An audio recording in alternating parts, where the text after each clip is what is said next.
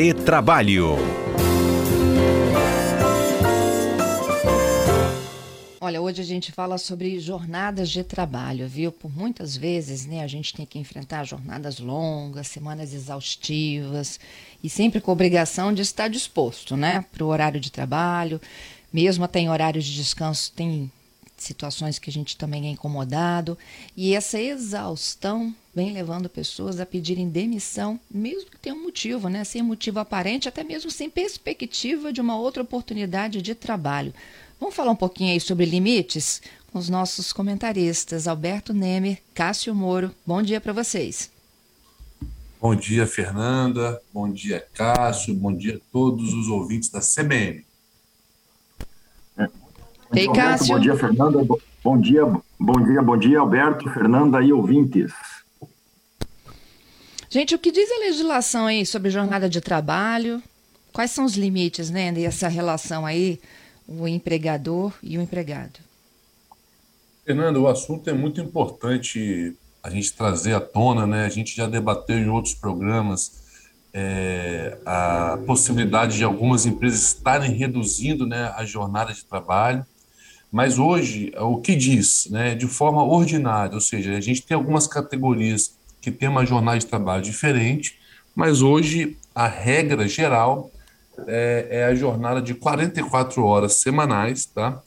em média 8 horas por dia, não podendo extrapolar duas horas extras por dia. Essa é a jornada é, básica, assim, vamos dizer. Existem outras profissões né, que têm, têm, têm jornadas reduzidas e há também jornadas reduzidas por meio de instrumento coletivo, seja acordo ou convenção coletiva. Não é isso, Cássio? É, uma, uma coisa muito importante. Estão me ouvindo bem? O, o, o microfone está bom? Sim. Uma coisa muito importante saber é que é, existe esse limite de jornada contratual, normalmente oito horas, algumas situações específicas, e existem as horas extras que têm uma limitação muito severa. Primeiro, é, é, pode, pode se extrapolar apenas duas horas extras por dia, e desde que seja um acordo entre as partes, né? É aquilo é, que se chama é, a prorrogação bilateral, ou seja, é muito importante que uma empresa, quando for exigir um trabalho extraordinário, é, é, para aumentar sua produtividade ou para alguma coisa assim, faça um acordo com esse trabalhador, até mesmo por escrito, um acordo de prorrogação de jornada, um acordo de compensação, é, para que isso para, para que isso ocorra. Então, é, é, essa é a necessidade e tem esse limite, né? O trabalhador ele é contratado para trabalhar determinadas horas e somente pode prorrogar se houver esse acordo bilateral. Evidentemente que o, o chefe chega para você, ó, faz mais uma horinha extra aqui, você vai concordar, né? Senão você vai ficar aquele empregado que não quer trabalhar mais, mas tem esse limite sim. Eu acho que isso é legal, assim, o patrão pede para ele se ceder um pouco hoje, aí amanhã de novo, depois mais uma vez. É, nessas duas horas, e aí se isso se tornar frequente, ele pode. Ninguém diz não, né, Cássio? Todo mundo tem medo de perder emprego, não é isso? Não, exatamente. O que, o que não pode acontecer é aquele, aquele abuso, né? Então, e, e, havendo o abuso de pedir horas extras é, sem aquela necessidade imperiosa, né? Aí até pode, pode chegar um momento em que o trabalhador pode rescindir indiretamente. Olha, você está exigindo demais, não é para mim esse trabalho, eu quero uma rescisão indireta, porque está violando o limite contratual, né? É, aí leva a exaustão, que é o que eu comecei falando, né? Jornadas extremamente cansativas que fazem com que a pessoa peça a demissão por não suportar mais estar naquele ritmo sem nem ter uma perspectiva de trabalho à frente. Isso, exatamente. Perfeito. Némer? É, e sobre essa questão da obrigatoriedade, eu acho que eu, eu tenho um entendimento que é o seguinte: o empregado não é obrigado a fazer hora extra desde que não seja aquela hora imperiosa, como o Cássio já disse, ou se o contrato individual dele ou o contrato ou acordo ou convenção coletiva não, não obrigá-lo, porque é possível sim, você, na minha opinião, pactuar isso por meio de acordo individual ou coletivo de que ele é obrigado a fazer a hora extra a pedido do empregador.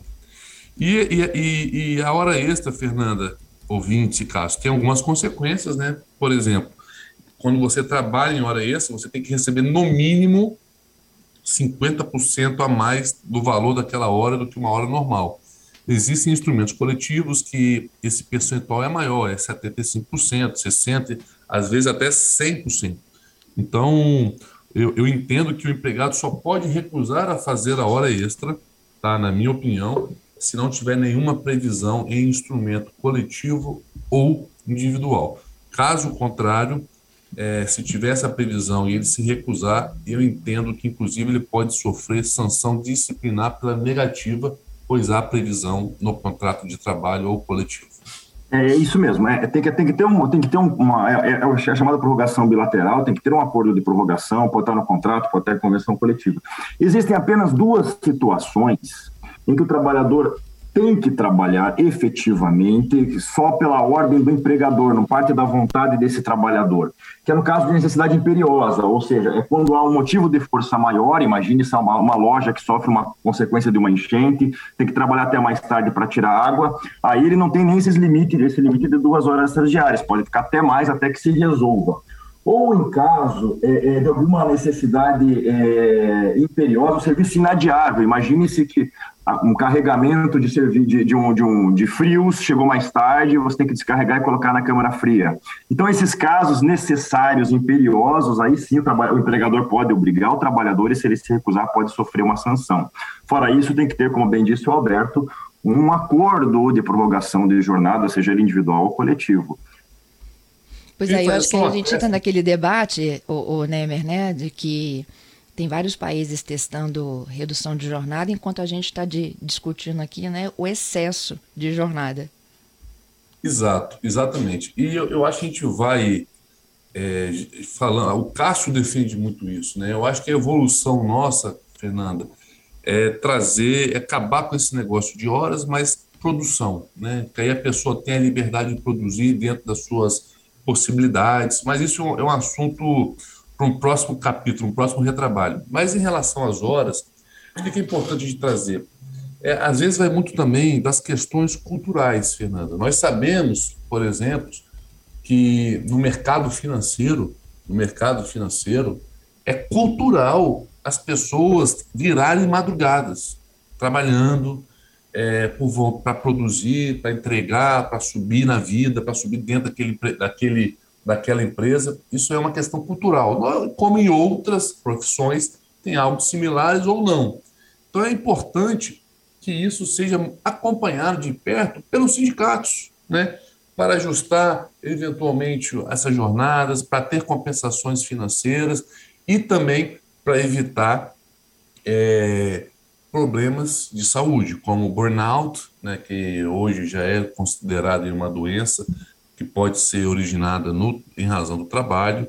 É, o, o, excesso de jornada também, ela pode, é, a depender do caso, Fernanda, gerar um, um, um, um, tipo de dano moral, né, que é aquela questão do dano existencial, e também é, traz à tona aquilo que a gente debateu, acho que foi semana passada ou retrasada, sobre o, o direito de você poder ser do esquecimento, vamos, do desligamento, né? O que, que, é isso? É você encerrar sua jornada de trabalho e não ter aquela obrigação ou, ou estar sempre à disposição por meios de WhatsApp ou programas de mensagem ou redes sociais. Então, essa dosagem hoje é muito importante. As empresas têm que se atentarem a isso, porque um, trabalho, um trabalhador ele não, não, ele não tem só que trabalhar, ele tem que ter vontade de trabalhar e, principalmente, eles têm que estar com, além da vontade, tem que estar com a saúde em dia. A gente sabe que esse excesso de jornada, excesso de cobrança, enfim, isso tudo pode trazer doenças que aí prejudica a pessoa do trabalhador, que acho que é o bem maior de todas as empresas, e por consequência, se esse trabalhador está desmotivado ou está doente, ele produz menos e gera menos resultados para as empresas também. É isso. Eu acho que ele, é, ele tem que descansar também para poder estar tá pronto para o dia seguinte, né? O, o, o Fernando, o Nemer to, to, to, é, tocou num ponto muito importante, que nem sempre é só o excesso de jornada, até porque existem profissões hoje que são remuneradas por tarefa, então pouco importa o tempo é, que, esse, que, essa tarefa é realizada. Se a pessoa, às vezes, realiza essa tarefa muito rápido, ela vai ter um tempo disponível maior. Às vezes, o problema é a pressão sobre esse trabalho, é aquela questão de você não, não desligar mesmo no seu momento de descanso, né? Então, o problema vai muito além do, do, só o número de horas trabalhadas, mas essa, essa possibilidade de se desligar, de se desconectar ou não. E aí sim vem a síndrome de burnout e outros, outras mazelas dessa nossa vida tumultuada e, e sempre ligada, né? E acho que todo mundo sofre um pouco disso. Até porque ninguém consegue, assim, por mais que a gente é, receba essas orientações, né? Tipo assim, abriu a porta de casa e vira chavinha né? Vamos deixar os problemas do trabalho do lado de fora e, e tentar viver um, um, tentar viver a família, né? Não dá para fazer isso. Até a gente até sonha com solução para o trabalho. É, a, gente confunde, a, gente confunde, sempre. No trabalho a gente está resolvendo problemas familiares e vice-versa. Tudo está no, no mesmo caldo, né? Então não é, é difícil encontrar a fórmula ideal. É, nem sempre trabalhar com uma jornada inferior significa que você vai ter uma vida tranquila. Nos dias de hoje, pelo menos é assim, né? É verdade. Esse, esse desligamento é muito difícil, Fernando. Você deu um exemplo interessante. Ontem mesmo, o meu filho de sete anos me deu um puxão de orelha. Falou: Poxa, pai, você não sai do celular, estou aqui do seu lado, chamando para brincar e você nem está me ouvindo. E, e, é verdade. A gente às vezes. Eu já tomei esse puxão de orelha também, né, Emer? E, e isso me fez refletir. Eu fiquei, fiquei tão triste. E eu falei: Filho, você com sete anos está dando lição de moral em mim. E é verdade. Então, assim, a gente precisa, e eu digo isso às empresas de não só exigir, mas de ter também palestras sobre isso, sobre isso né? workshops, da importância que é esse desligamento, porque a memória, a gente precisa descansar não só o físico, né, Fernando e Cássio, mas também a mente. É muito importante ter esse, esse, esse desligamento até para você voltar com outras motivações, com outras é, é, criação, forma de criação, porque se você não desliga, você não consegue criar, você não consegue trazer algo diferente. É. Falando sobre essa jornada reduzida, né, eu estava lendo que as empresas de tecnologia são as primeiras a conseguir incorporar é, essa discussão no Brasil. Redução de 40 para 32 horas semanais, não alterar o salário, só que exige planejamento prévio, atenção à legislação trabalhista, né, Cássio? E mudança da cultura organizacional. As empresas de tecnologia estão fazendo uma revolução no mundo do trabalho. Não é só a questão de jornada, mas a própria local de prestação de serviço. É com elas que se começou esse trabalho remoto que pode ser feito em qualquer lugar do mundo. A gente já não sabe que legislação aplicar ao trabalhador, é, qual, qual justiça de qual localidade vai resolver e como resolver as questões, às vezes, de exploração do trabalho por tarefa. Porque nossa, toda, toda nossa nosso ordenamento seletista é para resolver o excesso de trabalho por hora.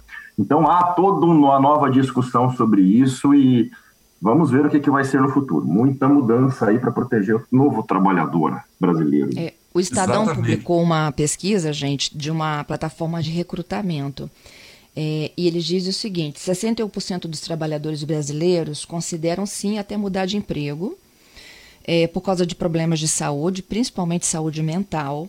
74% acredito que seriam mais produtivos se fosse por uma semana de quatro dias. É, 79% concordam em aumentar as suas horas diárias de trabalho para ter uma semana mais curta. A maioria está disposta também a apoiar a empresa na implementação de um novo modelo, 84% dos entrevistados. E a redução da carga, na opinião deles, vai contribuir para a saúde mental e o equilíbrio entre a vida pessoal e profissional. E eu, eu, concordo, Fernando. Por exemplo, aqui no Espírito Santo, eu vi que tem uma empresa, uma startup, né, um hub chamado Eco55, que fez um anúncio no LinkedIn promovendo exatamente isso, provocando no bom sentido, contratando pessoas é, quatro vezes por semana só e com 30 horas diárias, é, semanais, então, ou seja, de forma reduzida. E a demanda foi grande, as pessoas não acreditavam nesse anúncio. É uma questão que eu acho que essas empresas de tecnologia, com essas novas mentalidades, eu acho que é um caminho que vai ser sem volta, na minha opinião. E existe, é, é, depende muito do trabalho, né? Eu tenho certeza que existem trabalhos, às vezes, menos criativos, mas aquele que você cumpre as suas oito horas diárias, sai dali esquece do trabalho, você tem muito mais saúde do que, às vezes, um trabalho criativo e complexo durante 30 horas semanais. Né? Então, depende muito do local, da, da empresa, né? Então, são tantas realidades que não dá para ter uma fórmula única. Tenho perguntas aqui dos nossos ouvintes. Vou preservar os nomes, tá, gente? Ó, fiz hora extra, a empresa é obrigada a providenciar o transporte. É o sindicato quem fiscaliza se há ou não hora extra? O sindicato pode fiscalizar, mas o, o principal fiscal é o próprio trabalhador. Né? E se o trabalhador, às vezes, tem um receio, Fernanda, de questionar o RH da empresa, ou questionar o setor de pagamento, aí sim ele pode demandar o sindicato e o sindicato pode intervir nessa situação e se não, se não resolver, inclusive tem legitimidade de ajuizar ação contra essa empresa. Uhum. Eu tenho o Roberto. É, não vou dar nome nem sobrenome. O Roberto, ele pergunta, ele, na verdade ele afirma, ó, sou obrigada a fazer hora extra durante os finais de semana e após a minha jornada diária também de oito horas. Vamos lá. É, depois vou deixar o Cássio falar, mas assim, ele fazer hora extra, tem que, ele para ser obrigado, tem que ver o contrato de trabalho dele. Em relação ao final de semana, é, ele pode até trabalhar, por exemplo, no sábado ou no domingo, mas pra, ele não pode trabalhar sete dias em sequência, ele tem que ter um dia de descanso. Então, para trabalhar nos finais de semana, tem que compensar, tem que ter essa folga durante a semana, porque é proibido o trabalhador ter sete dias de trabalho em sequência. Não é isso, Cássio? É, é isso mesmo. É, e lembrando também que é, os controles de jornada, além da empresa ter o controle de jornada, hoje em dia, pelo menos judicialmente, a gente tem várias formas de controle. Nós temos é, é controles, até mesmo geolocalização do celular pode dar um panorama da jornada dele de trabalho para resolver judicialmente esse problema. Tem um que é carreteiro. Eu trabalho em transportadora e praticamente 24 horas. Nunca recebo hora extra. Ou seja, eu acho que é, o trabalho dele é destino, entrega da carga, não é isso? É isso, mas também é, tem, que, tem que verificar, porque o carreteiro tem aquele autônomo, né, que ou seja, ele, ele é o dono, ele é o dono do seu próprio negócio e faz e, e aí ele presta o serviço da melhor forma que quer, ou tem aquele o carreteiro que é empregado. Se ele for empregado, Fernanda, ele tem que seguir as normas é, além da convenção coletiva, ah, os caminhoneiros têm uma legislação específica, né? E não pode trabalhar direto assim, tem que ter aquelas horas de repouso. Então, tem que estar muito atento a essas questões, até para não gerar uma doença no empregado e um passivo trabalhista, às vezes, impagável para a empresa. Uhum. E acidentes também, né? Principalmente. Isso. Tem um último ouvinte aqui, dizendo o seguinte: depois de dois anos de pandemia, a minha empresa chegou à conclusão de que somos mais produtivos em casa. Continuo de home. É, essa é uma solução de empresa para empresa, né, Fernanda? Então, se a empresa adotou esse modelo do, do teletrabalho, trabalho remoto, é ótimo, né? Não é para não é para todos, mas pode ser uma solução bem interessante para todo mundo, sim. Concordo. Bom, Ó, vou fechando aqui com, com a data de ontem, cinco anos da reforma trabalhista.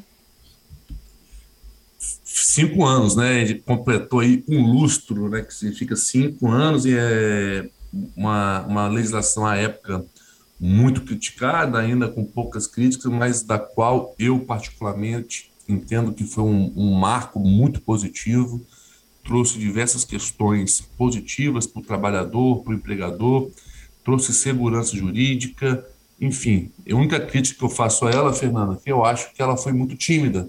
Nós precisamos ainda evoluir mais, principalmente isso tudo que a gente vem debatendo aqui. É preciso evoluir para tentar sempre adequar a nossa realidade às pessoas que estão no mercado de trabalho e também, principalmente, para trazer as devidas proteções àqueles que merecem. E merecem não, que precisam, desculpa. Cássio? Os cinco, os cinco anos representam, vão representar agora em novembro, na verdade, ela entrou em eficácia. É, a partir dos cinco anos, vai pelo menos vai pacificar a situação. Ainda nós tínhamos ali até novembro de, de 2017 um regime, depois depois depois outro regime. Agora todo todo todo regime anterior vai ser prescrito já. Então vai vai representar uma, uma, uma segurança maior, um regime único para esses contratos antigos. E de fato a reforma foi foi pelo menos um start nessa no, nesse novo pensamento do novo modelo de direito do trabalho é, falta muita coisa, falta mudar matrizes, abordar novas formas de trabalho, de remuneração. E com certeza não, essa reforma não vai, não vai ficar nisso, a, a, coisa vai ser muito mais agressiva no futuro, tentando dar um alento a toda, to, todas as formas de trabalho que nós temos hoje, não é só esse seletista padrão, né? É, sabe que ontem foi aniversário também do 13 terceiro salário? Olha, não sabia. Desculpa, não, não entendi. Ontem foi aniversário do 13º salário também. Ah, tá certo, tá certo. Eu não considero aquilo um benefício, mas dividi o, dividi o salário anual, em vez de 12 parcelas, em 13, mas tá bom. Parabéns, Gente, eu agradeço a participação de vocês aqui conosco. Ah, tenho mais uma aqui, ó, que chegou agora. É, o empregador designou para fazer cursos online. E geralmente faz esses cursos de casa, porque não poderia fazer no meu horário de trabalho. Isso está correto? Fernando, isso é uma pergunta muito importante, tá? Se a empresa obriga a fazer o curso e, e for fora do horário de trabalho, eu entendo que nesse caso aí pode incidir horas extras, a depender do caso concreto, mas de forma bem superficial é isso. É, eu concordo com o Alberto. Depende muito da situação. Se for obrigado a fazer tantas horas, é hora extra. Agora, se for uma oportunidade de desenvolvimento pessoal que a empresa oferece e faz quem quer, quem quer se desenvolver, aí já é outra situação, é um aprendizado, não é uma situação de estar à disposição do empregador, então não tem direito às horas extras. Obrigada, gente. Até quinta que vem, hein? Obrigado, Fernanda. Obrigado, Cássio. Queria deixar aqui um abraço a todos os ouvintes, Fernanda, especialmente alguns amigos que estavam sumidos voltaram por conta voltaram às redes sociais com essa vitória do Flamengo ontem, né, que estavam sumidos. Então, deixa aqui um abraço especial ao amigo Guilherme e ao amigo Flávio que estavam sumidos e voltaram e estão acompanhando nosso programa agora ao vivo. Um abraço. Abraço para vocês, gente. até quinta. Um abraço, tchau, tchau.